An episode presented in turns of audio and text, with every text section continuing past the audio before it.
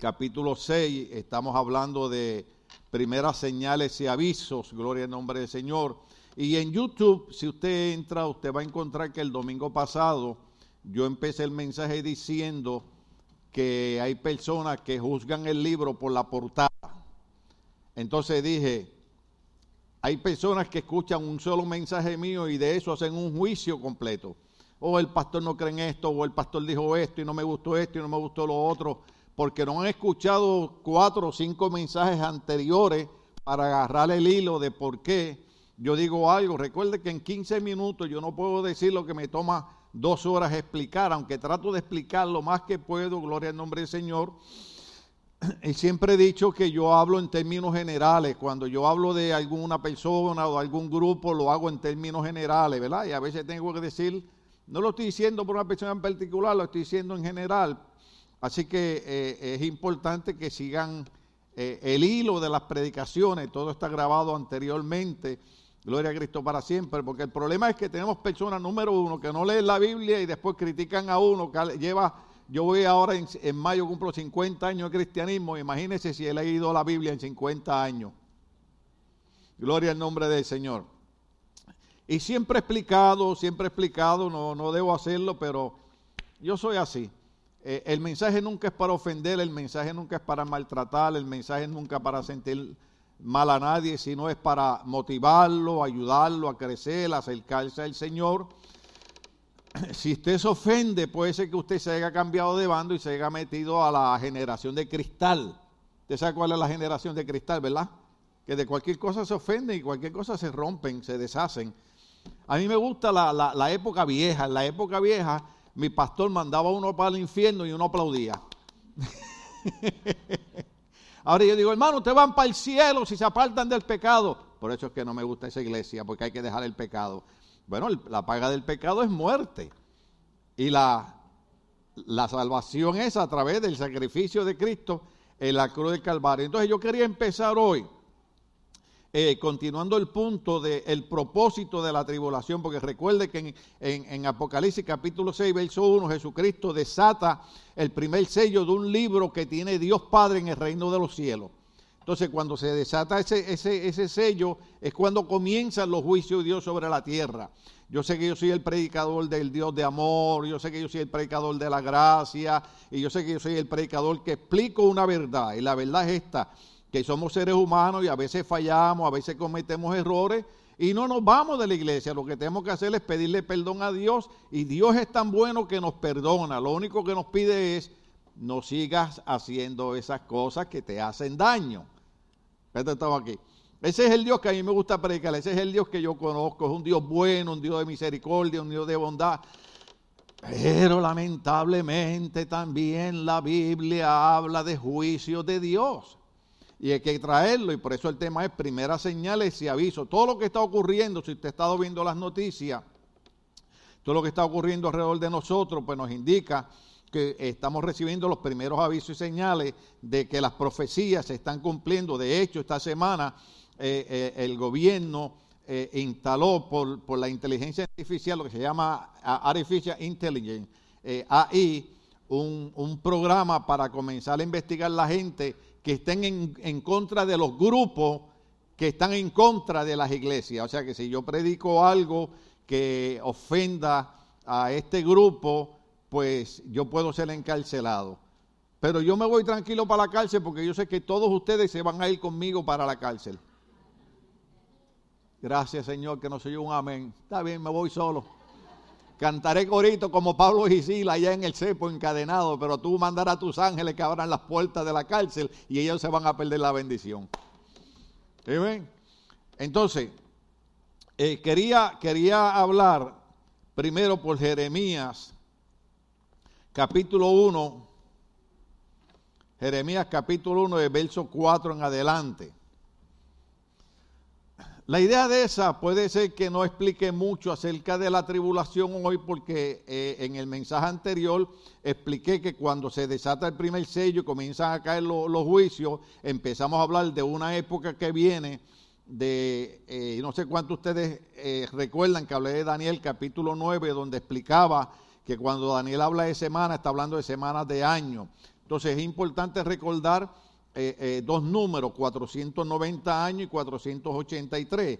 490 años va a ser el final, 483 cuando Cristo entra a Jerusalén y la gente empieza a decir, sana, bendito, el que viene en el nombre del Señor. Lo que la gente no entiende es que ahí Dios pone a marchar nuevamente el reloj del tiempo final, porque ahí es donde se da la profecía de que matarían al, al príncipe, al Mesías, al ungido, a Jesucristo.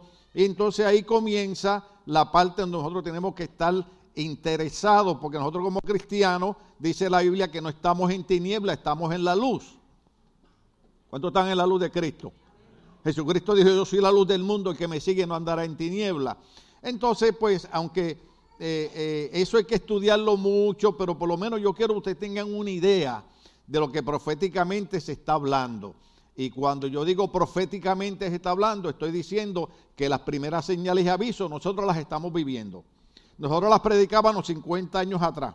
Hoy las estamos viviendo. Hoy me siento contento de que lo que prediqué 40, 50 años atrás era verdad y hoy estoy viendo esa verdad cumplirse al frente de nosotros. Sudán sigue bajo ataque, Ucrania sigue bajo ataque, Taiwán está en amenaza, eh, las naciones se están levantando en guerra contra guerra, eh, eh, terremotos, tornados, hasta en Estados Unidos, cuánto vieron hasta en Florida, en Texas y, y destrucción por todas partes, enfermedades eh, ahora mismo estaba viendo las noticias ayer que eh, el, CDC, eh, ¿cuántos saben lo que es el CDC? Porque yo no sé lo que es. el departamento este que se encarga de decir cuáles son las enfermedades y qué hacer para aquí y para acá. Y nosotros pensamos que ellos saben mucho, a veces son más brutos que nosotros, perdón, debo decir, a veces son más ignorantes que nosotros. Es que como yo soy del barrio, pues, pues hablo así. Ayer le estaban diciendo que vuelven a reconocer que no supieron manejar correctamente el problema del COVID-19 y que le dijeron a la gente muchas cosas que no eran correctas. Oiga esto, y Estados Unidos ayer en las noticias aceptó que no estaba preparado para otra epidemia como el COVID-19. Y también aceptaron que el COVID-19 no fue una infección que se zafó, fue una infección que tiraron en contra de la humanidad. Salió otra noticia, la tengo aquí, no le di la foto a los muchachos porque hoy queremos avanzar. Eh, o se la puse el domingo pasado. En el 23 se esperan que haya más ataques en contra de las iglesias. ¿Por qué? Porque las voces que la sociedad o la política quiera pagar es la voz de los predicadores porque nosotros somos la conciencia del Estado y el pastor es la conciencia de la iglesia.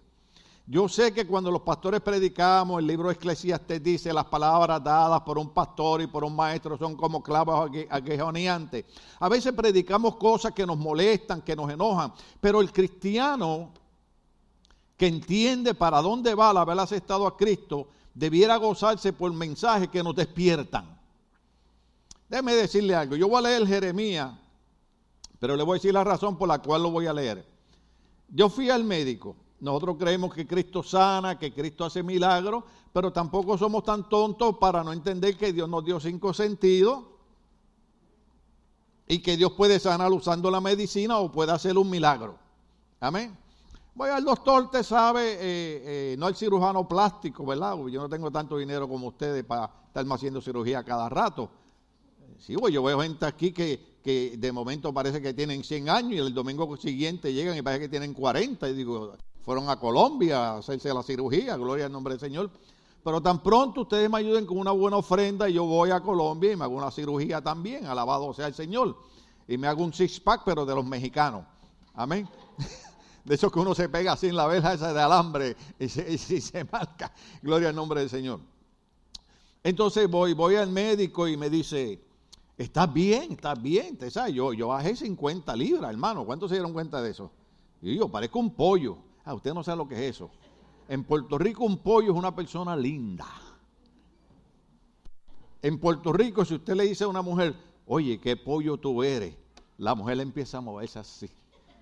Es porque le estás diciendo bonita y el hombre dice, oye, tú pareces un pollo, está diciendo que está, que está, que está, está bonito, gloria al nombre del Señor. Pero entonces el doctor hace como seis meses me encontró que el colesterol me estaba subiendo.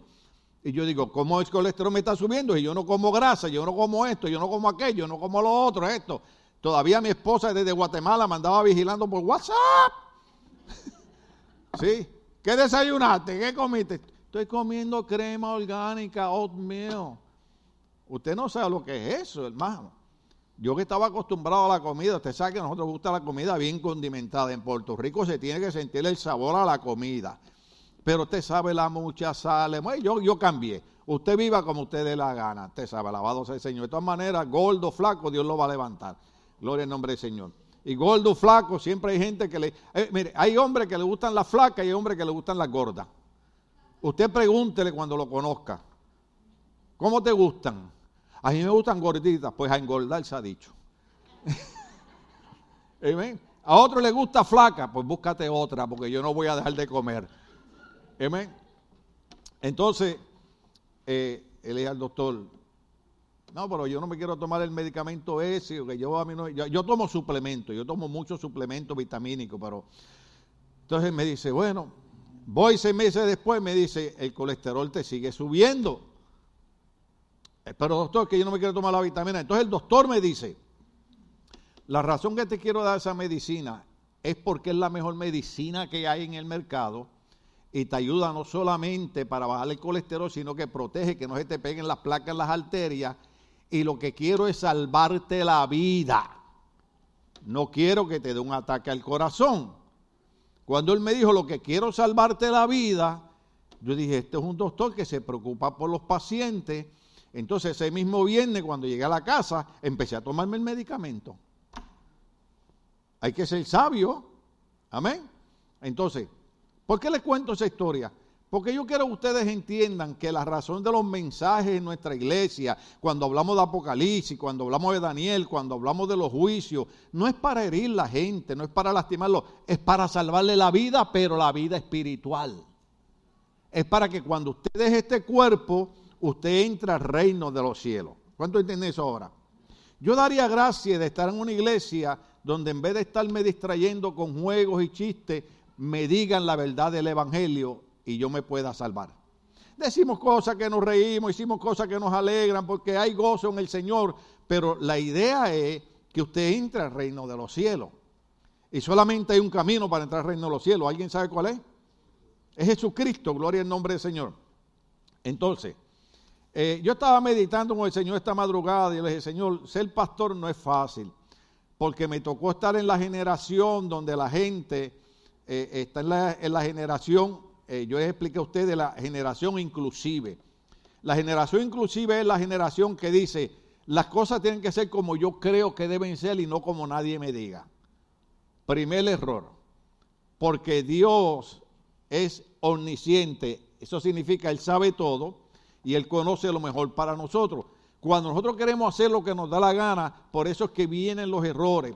La, gente joven, cuando lleguen a viejo, van a entender por qué la gente vieja le daba tanto consejo.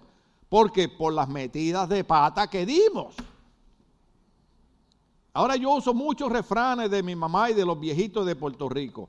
¿Por qué? Porque cuando yo era joven, ah, cómo molestan estos viejos con esos refranes. Ahora que estoy en la edad de ustedes, gloria al nombre del Señor, he llegado a la conclusión de que tenían razón. Entonces, una de las cosas que ellos decían es, nadie sabe lo bueno que tiene hasta que lo... Entonces, aprovechen que están en una iglesia donde se les enseña la palabra, porque yo estoy más para allá que para acá. Mm, yo sé que no dijeron nada, pero por dentro dijeron aleluya, lama, shama. Tan como la película esta de, de, cómo es que este que está en un monasterio allá con, con, los budistas y cuando sale de allá los budistas empiezan a hacer un par y hasta ropa interior se quedan. Eh, Ventura creo que es, yo no sé. Eh, entonces, la idea es comprender ¿Cuál es mi trabajo como pastor? Entonces dice Jeremías capítulo 1, ¿cuántos están ahí? Verso 4. Antes de formarte en el vientre ya te había elegido. Antes de que naciese ya te había apartado, te había nombrado profeta para las naciones. Este es Dios hablando. Claro que ahí yo me puedo quedar una hora hablando, porque lo primero yo puedo decirle es que ninguno de ustedes está aquí por casualidad, ninguno de ustedes está aquí porque usted quiso, usted está aquí porque el Espíritu Santo lo ha estado trayendo, porque desde antes que usted se formase en el vientre de su madre, ya Dios tenía un plan y un propósito con su vida aunque de momento usted no lo entienda o no lo comprenda, pero usted no está aquí de casualidad, usted está aquí porque el Espíritu Santo, dice el libro Los Hechos, el Espíritu Santo añadía cada día a la iglesia los que habrían de ser salvos, usted está aquí porque Dios tiene un plan, un propósito con usted, Dios quiere formarlo, Dios quiere darle crecimiento, usted tiene que una palabra sólida. Entonces dice, te había nombrado profeta para las naciones. Yo respondí, a mi Señor y Dios, soy muy joven y no sé hablar. Pero el Señor me dijo, no digas soy muy joven porque vas a ir a donde quiera que yo te envíe y vas a decir todo lo que yo te ordene. No tengas temor delante de ellos, porque yo estoy contigo para librarte, afirma el Señor. Luego extendió el Señor la mano y tocándome la boca me dijo, he puesto en tu boca mis palabras, mira hoy te doy autoridad sobre naciones y reinos para arrancar y derribar, para destruir, demoler, para construir y plantar. La palabra del Señor vino a mí y me dijo, ¿qué es lo que ve Jeremías? Veo una rama de almendro, marque eso en su Biblia si usted puede o en su teléfono. Veo una rama de almendro, respondí. Y el Señor le dice, has visto bien, dijo el Señor, porque yo estoy vigilando para que se cumpla mi palabra. ¿Qué es lo que le dice el Señor? Mi palabra, yo la estoy vigilando para que se cumpla. La palabra del Señor vino a mí por segunda vez y me dijo, ¿qué es lo que ve? Veo, veo una olla que hierve y se derrama desde el norte, respondí. Entonces el Señor me dijo, desde el norte se derramará la calamidad sobre todos los habitantes de esta tierra. Yo estoy por convocar a todas las tribus de los reinos del norte, afirma el Señor. Vendrán cada uno, pondrán su trono a la entrada misma de Jerusalén, vendrán contra todos los muros que la rodean y contra toda la ciudad de Judá. Yo dictaré sentencia contra mi pueblo por toda su maldad, porque me ha abandonado, ha quemado incienso a otros dioses y ha adorado la obra de su mano. Yo creo que me pasé en, un verso ahí, gloria al nombre del Señor, o es hasta el 19 que tenemos que llegar. Pero tú prepárate, ¿están ahí? Verso 17 pero tú prepárate, ve y diles todo lo que yo te ordene. No estés aterrorizado ante ellos, pues de lo contrario te aterrorizaré ante ellos. Hoy te he puesto como ciudad fortificada, como columna de hierro y muro de bronce contra todo el país, contra los reyes de Judá, contra sus oficiales y sus sacerdotes, contra el pueblo de la tierra. Pelearán contra ti, pero no podrán vencerte porque yo estoy contigo para librarte, afirma el Señor. ¿Qué es lo que yo quiero que ustedes entiendan con esos versos? Lo que yo quiero que usted entienda ahí es que habemos hombres que estamos en el pastorado, habemos hombres que somos predicadores, que no estamos aquí porque se nos antojó, no estamos aquí porque no teníamos trabajo, al contrario, yo tenía uno de los mejores trabajos del mundo donde ganaba 20 dólares la hora y de ahí me sacó Dios para ser pastor acá. Y pregúnteme a ver si gano 20 horas al día. Amén, 20, 20 dólares al día, no la hora. O sea, hay hombres y mujeres que Dios los llama a ser predicadores y ellos tratan de poner excusa, como dijo Jeremías, no es que yo soy joven, no es que yo esto, es que yo lo otro. Pero el Señor le dijo, yo pondré mis palabras en tu boca y tú le vas a ir a predicar al pueblo. Entonces, los pastores estamos llamados a predicarle el Evangelio y la verdad a la gente. Porque la idea es que usted se salve a través de Cristo en medio de los días que estamos viviendo. ¿Cuánto estamos aquí? Entonces, comprendiendo ya esa parte, ¿cuánto comprendieron esa parte? Yo lo he leído varias veces. Los pastores, los líderes, evangelistas, yo entiendo en todos lugares se cosechan habas. Yo entiendo que hay pastores que son unos sinvergüenza, que son unos bandidos, que creen que tener una iglesia es para maltratarla, para sacarle dinero, pero un día le van a dar cuenta al Señor. Pero en el caso nosotros, estamos aquí para enseñarle a la gente cómo seguir sirviendo a Dios, no apartarse de Dios y entender que la razón por la que estamos aquí es porque un día va a sonar una trompeta y el Señor va a levantar la iglesia y después de eso vienen los días de los juicios. Y usted y yo no queremos estar aquí para los juicios, amén. Por eso es que tenemos que seguir orando por nuestros familiares, por nuestros hijos y seguir hablando a la gente del Señor. Gloria al nombre de Cristo para siempre. Ahora, habíamos hablado y habíamos dicho cuál es el propósito de la tribulación. Tribulación son días de angustia, días de dolores, días de persecución. Cuando se desata el primer sello empiezan los juicios de Dios. Le estoy repitiendo eso. Entonces dice, el propósito de la tribulación, eh, y tenemos una pregunta, ¿por qué Dios tiene que hacer esto? El, el, primero y principal propósito es la salvación de los escogidos. Aún en la tribulación se verá el amor, ¿el qué? El amor y la misericordia de Dios. Él le estará dando a Israel otra oportunidad de arrepentirse y aceptar a Cristo como el Mesías antes del juicio final. El primer propósito de la tribulación es Dios darle una oportunidad a Israel de que dejen de estarle dando la espalda porque nosotros hablamos mucho de Israel de Israel, pero ellos no creen que Cristo es el Mesías. Ellos creen que Cristo es otro maestro más. Entonces, Dios le va a dar una oportunidad porque aún en medio de la tribulación el Señor manifestará su misericordia y su bondad. Aunque habrán gentiles, ese somos nosotros, aunque habrán gentiles que serán salvos durante la tribulación, Apocalipsis 7.9, pónmelo ahí. Apocalipsis 7.9. Después de esto miré y apareció una multitud tomada de todas las naciones, tribus, pueblos y lenguas. Ahí había mexicanos, puertorriqueños, guatemaltecos, hondureños, salvadoreños, eh, panameños, cubanos, ¿qué más? Era tan grande que nadie podía contarla. Estaban de pie delante del trono y del cordero, vestidos de túnicas blancas y con ramas de palmas en la mano.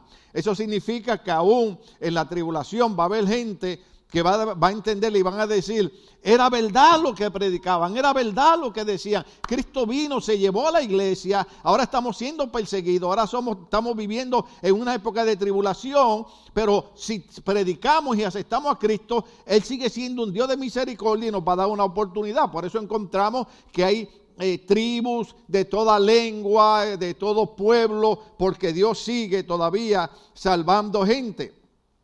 El principal propósito es la salvación de Israel.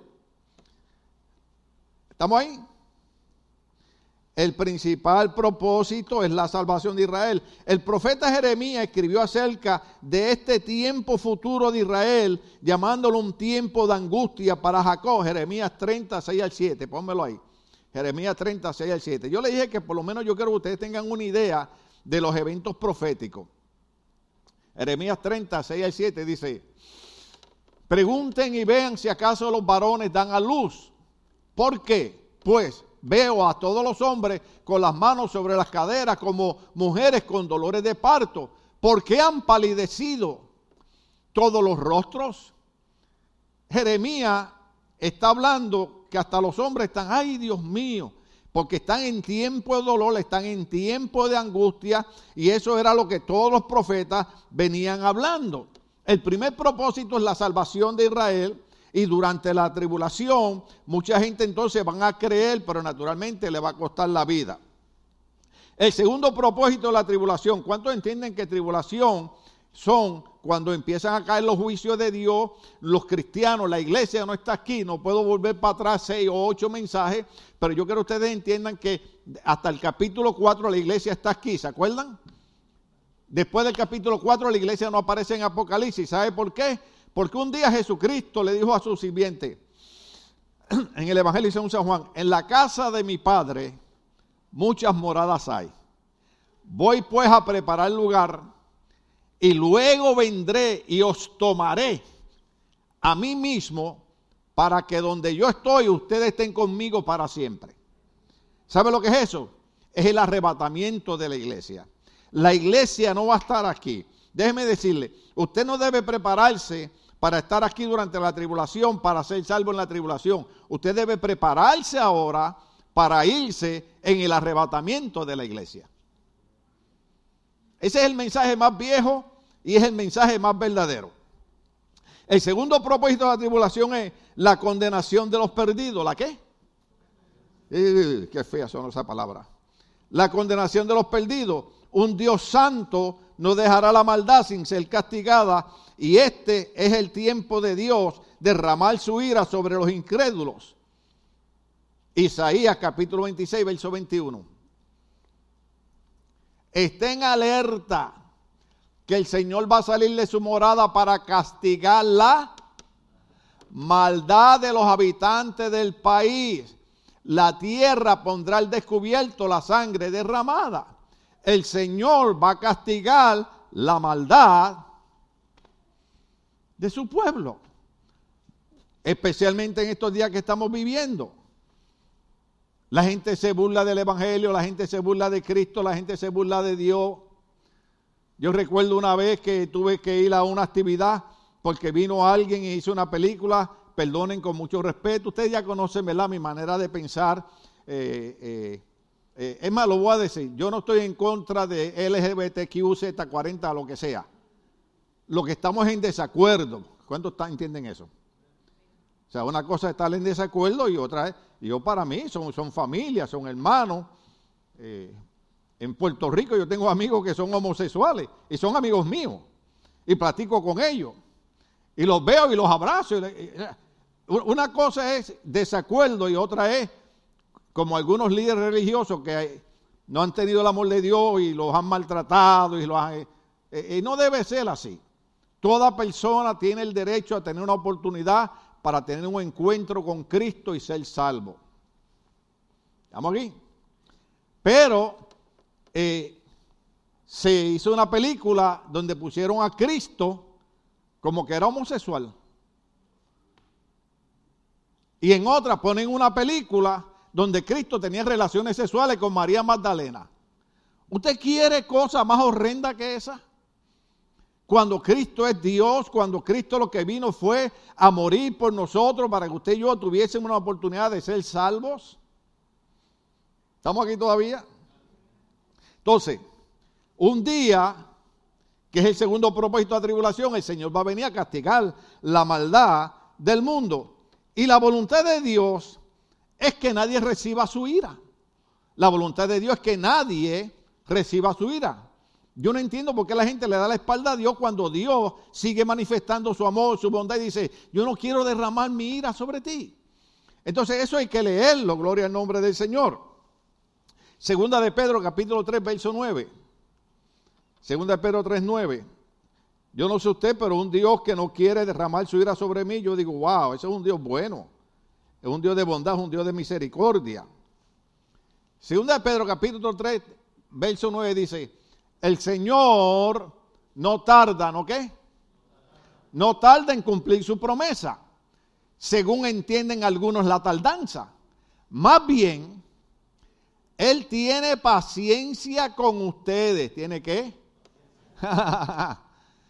Porque no quiere que nadie perezca. ¿Ve? Dios no quiere, Dios no quiere que nadie perezca, sino que todos se que todos se arrepientan. Eso, eso es lo que quiere Dios, que nadie perezca, sino que todos se arrepientan. Primera Timoteo capítulo 2, verso 4. Pues Él quiere, este es Dios, que todos sean qué? Él quiere que todos sean salvos y lleguen a conocer la verdad. O sea, Dios no es un Dios malo, Dios no es un Dios que viene a castigar, Dios no es un Dios que viene a traer juicio, no, sino que la misma humanidad ha ido obligando a Dios a tener que tomar unas acciones para que el pueblo entienda que Él es un Dios de amor, que no quiere derramar su ira, que lo que quiere es que nadie perezca y que todo el mundo proceda a la, a la verdad y al conocimiento de la salvación. ¿Estamos aquí? Pero muchos seguirán en su rebelión en contra de Dios y seguirán rechazando su gracia, dándole a Dios ninguna otra opción más que el juicio. ¿Usted ha visto lo, que, lo, que han estado haciendo últimamente? Por ejemplo, en todo lugar se puede hablar de cualquier religión, se puede hablar de cualquier cosa, se puede hablar de cualquier vulgaridad, pero usted habla de Cristo, oh, aquí no se permite religión. El domingo pasado le dije del niño que la maestra no lo dejó que leyera su Biblia en la clase especial, que ella dijo que cada niño podía hablar de lo que más él amaba. Y él amaba la, clase, la escuela dominical. Y él quería leer, leer su Biblia y le dijeron que no podía leer la Biblia en la escuela pública. Más sin embargo, se pueden leer un montón de libros Y gloria a Dios, porque ahora lo que nosotros veníamos predicando por los últimos 10 años, ahora vienen los psicólogos que saben más que nosotros. Y ahora, ¿cuántos de ustedes vieron que van a pasar una ley que los niños hasta que no tengan 13 años no pueden usar redes sociales? ¿Nadie vio la noticia? Yo soy el único loco que veo noticias. Ahora, la razón es que muchos niños que se están suicidando no es, oiga bien, porque le echan la culpa a la iglesia, le echan la culpa a la religión. No, no, no, no, no, no. Se están suicidando por los retos que están aceptando, como el niñito ahora que aceptó un reto TikTok, se echó alcohol encima y se prendió fuego y murió quemado. ¿Cuántos estamos aquí? Entonces, ¿qué es lo que tratamos de hacer en nuestra iglesia? Lo que tratamos de hacer aquí en el Ministerio Bautista Logo es tratar de llenar su mente de un pensamiento positivo, de confianza, de seguridad, de autoridad y de entender que el único que puede controlar nuestra vida es el Espíritu Santo y no las redes sociales. De tal manera, de tal manera, lo digo, no digo nada, o lo digo, no, ¿sí? ¿Cuál es el problema de las redes sociales? En vez de unir la familia, ¿qué ha hecho? Las ha separado. Yo sé, yo amo, yo los jóvenes. Y especialmente los jóvenes de esta iglesia son especiales, gloria al nombre del Señor. Eh, eh, y creo que las redes sociales hay que usarlas, no me malinterprete. Hay que usarlas. Lo que pasa es que mi mamá decía, las viejitas, los refranes, lo poquito agrada y lo mucho enfada. ¿Ves? Una cosa es yo usar las redes sociales para yo informarme qué está pasando para aquí y para allá. Y otra es yo estar seis horas en las redes sociales. Entonces no estoy una hora leyendo un libro para crecer, para aprender. Pero estoy en las redes sociales viendo un montón de mentiras. ¿Cuántos saben que en las redes sociales meten un montón de mentiras? Ahora mismo los, cantantes, los artistas se están quejando porque ahora con la inteligencia artificial le están falsificando las voces de ellos y están poniendo en las redes sociales cosas como que son ellos cantando. Y yo dicen, yo no he cantado eso. Un día de esto me van a poner a mí predicando cosas que yo no he predicado. Y me dice, ese pastor es malo. No, un pastor que predica la verdad no es malo. Un pastor que predica la verdad es un pastor que los ama. ¿Cuántos estamos aquí? Entonces, eh, la idea no es que los niños no usen las redes sociales. La idea es que según los psiquiatras y los psicólogos, el cerebro no está lo suficientemente desarrollado para comprender un montón de cosas que meten en las redes sociales. ¿Por qué usted cree que los jovencitos, lo suelto, no respetan las muchachas?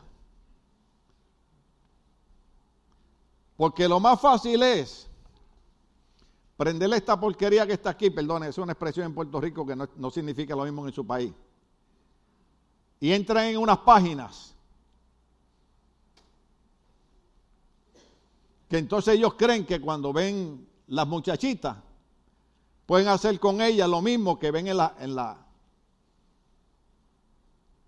lo digo, en las redes sociales. Entonces aquí tratamos de explicarle que Dios creó la relación sexual en el hombre, pero la creó para que se hiciera en el matrimonio. ¿Cuántos estamos aquí? Yo sé que hay jovencitas y hay jovencitos que cometen errores. Amén. Dios perdona, nosotros perdonamos, nosotros amamos. Pero usted no puede vivir en errores 20 años. ¿Cuántos estamos aquí? Entonces, la razón es que el mismo gobierno que es tan listo y tan tramposo, que lo que quiere es manipular lo que yo dije el domingo pasado, no la generación, sino una transgeneración. Los políticos quieren controlarlos a ellos. ¿Se acuerda Roma lo que hacía con, con la gente en Roma? Que los controlaba con juegos y el coliseo romano y matando gente y leones. Pues eso es lo que los políticos quieren hacer con nuestra generación y con nuestros hijos. Quieren distraerlos tanto que ellos no oigan la verdad del Evangelio y que saben que, que ellos fracasen. Usted sabe lo lindo que es cuando, cuando yo caso a alguien, caso a una pareja de jóvenes. Ellos no saben lo que yo pienso. Lo que yo pienso es, Señor, ayuda a estos muchachos que ellos entiendan la seriedad del matrimonio, la seriedad del compromiso y que ellos tienen que luchar y pelear para mantenerse juntos hasta que la muerte los separe.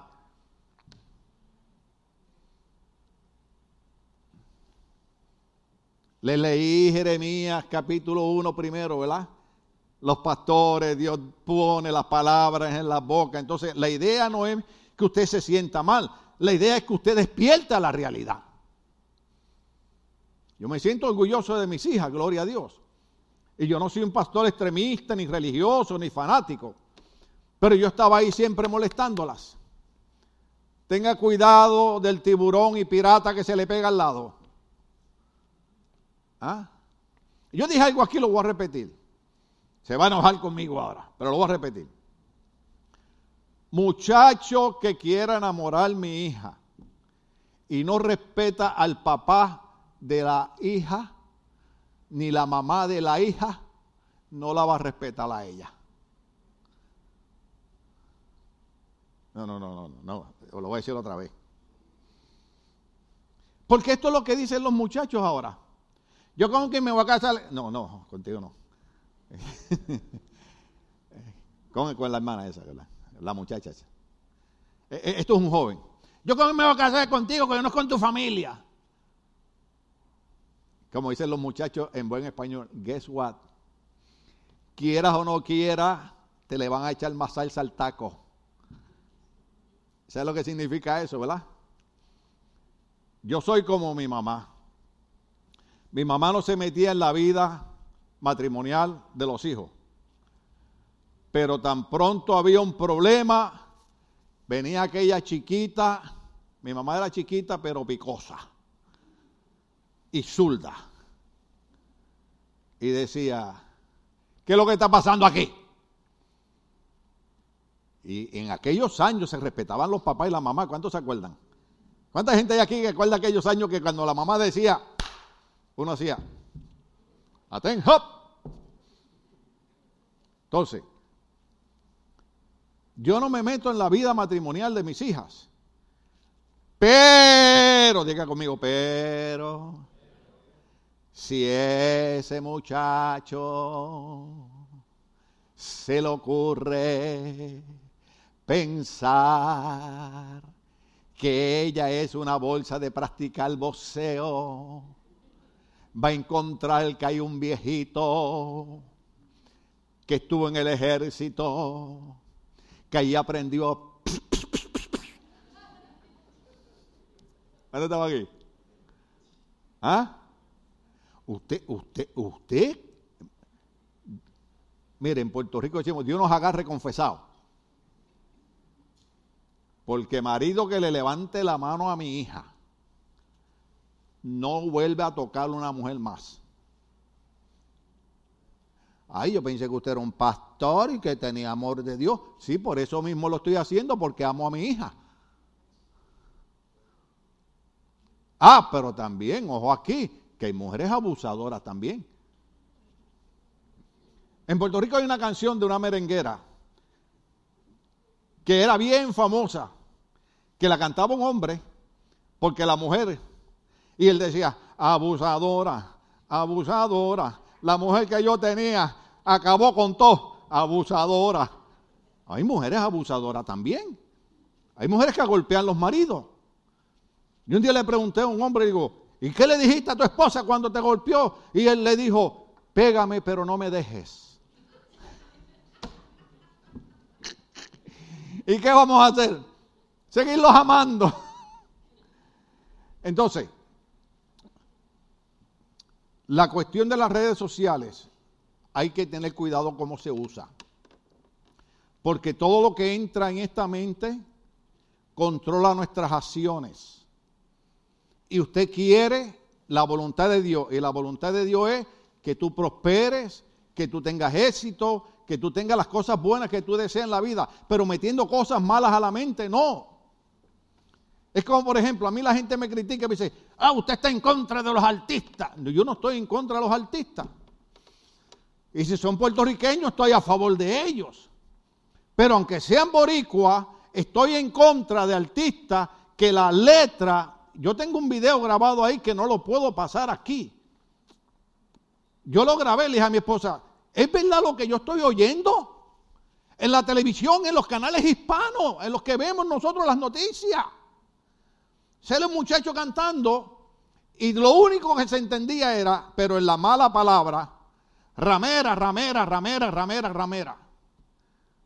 Entonces, este artista lo que está diciendo es que las mujeres son rameras. Y ahí usted ve a las mujeres bailando como si nada estuviera pasando. ¿Usted cree que yo voy a estar oyendo a un artista que me va a estar envenenando la mente diciéndome, tú eres un fracasado, métete la, la nieve blanca? La mayoría de la música hoy en día lo que promueve es la drogadicción, lo que promueve es el sexo entre cuatro y cinco personas. ¿Cuántos estamos aquí? Ah, no, usted, usted está enojado ya conmigo.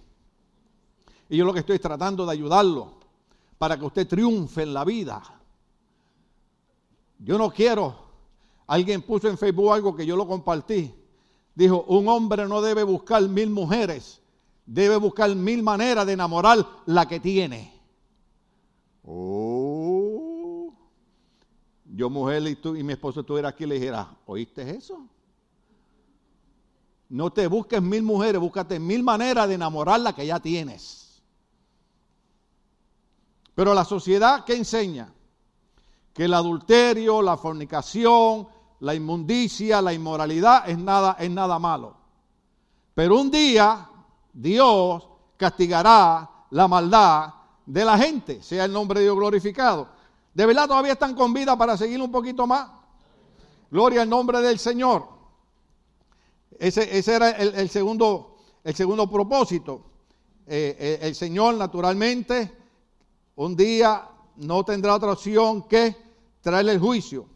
Ahora, una mirada a los juicios en la tribulación. ¿Una mirada a los qué? Los siete sellos. ¿Se acuerda el libro Los siete sellos? Del capítulo 6, verso 1.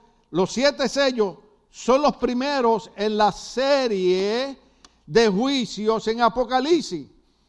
Esos, esos sellos y juicios están en Apocalipsis capítulo 6 del verso 1 al 17, con un intermedio entre el sexto y séptimo sello, los cuales son rotos en el capítulo 8, verso 1. Ponme Apocalipsis 8, 1. Porque no vamos a leer todos los versos.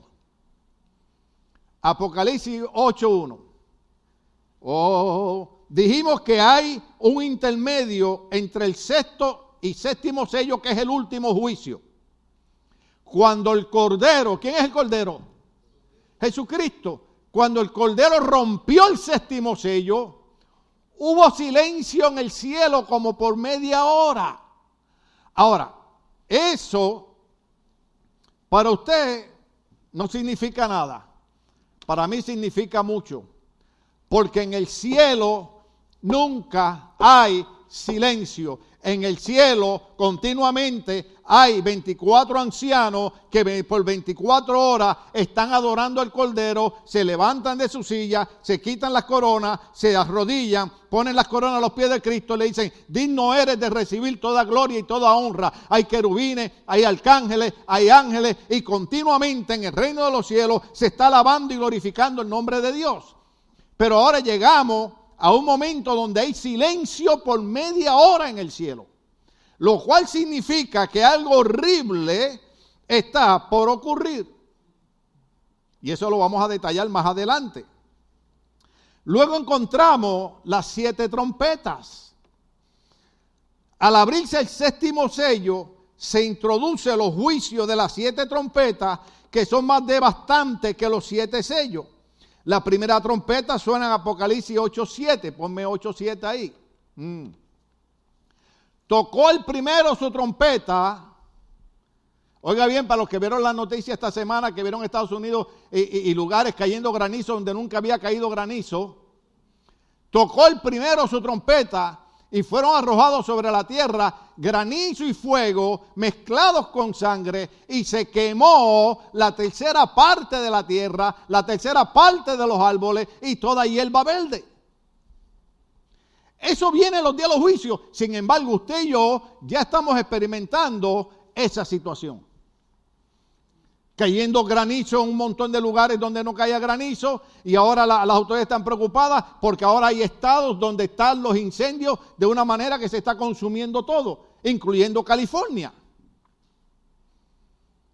Lo estamos viendo. Lo que pasa es que como ya es común para nosotros, pensamos que nada raro está pasando, pero Dios que está viendo de otra manera, está, está diciendo, cuando se toque la primera trompeta, va a empezar a pasar eso. ¿Están aquí todavía?